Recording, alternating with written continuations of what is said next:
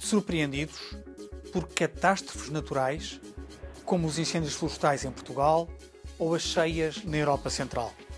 É cada vez mais necessária a solidariedade europeia em situações de emergência.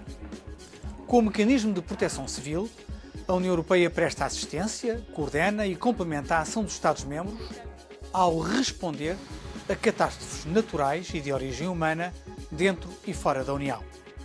Abrange todos os Estados-membros e ainda vários países terceiros, como a Islândia, a Noruega, a Sérvia, a antiga República Jugoslava da Macedónia, o Montenegro e a Turquia.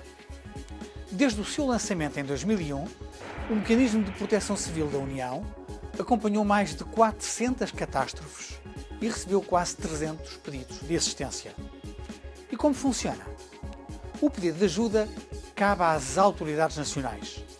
As ofertas de ajuda são coordenadas pelo Centro de Coordenação de Resposta de Emergência que está sediado em Bruxelas, mobilizando os meios de proteção civil dos diversos Estados-membros para acorrerem ao país que é necessário ajudar. Está operacional 24 horas por dia, 7 dias por semana e 365 dias por ano. Mas é urgente melhorar este mecanismo.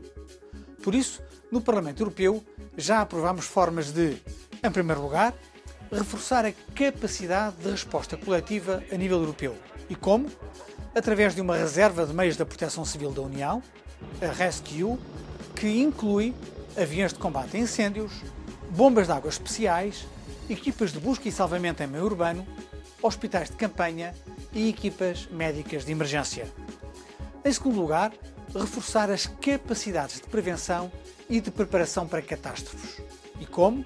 Os Estados-membros devem partilhar as respectivas estratégias nacionais de prevenção e preparação para catástrofes para que se possam identificar e colmatar as lacunas existentes e reforçar a coerência com outras políticas europeias, como a Estratégia da União para a Adaptação às Alterações Climáticas, os Fundos Europeus Estruturais e de Investimento, o Fundo de Solidariedade, a legislação ambiental ou a investigação e a inovação. A Europa dos cidadãos em que acredito é também a Europa que salva vidas.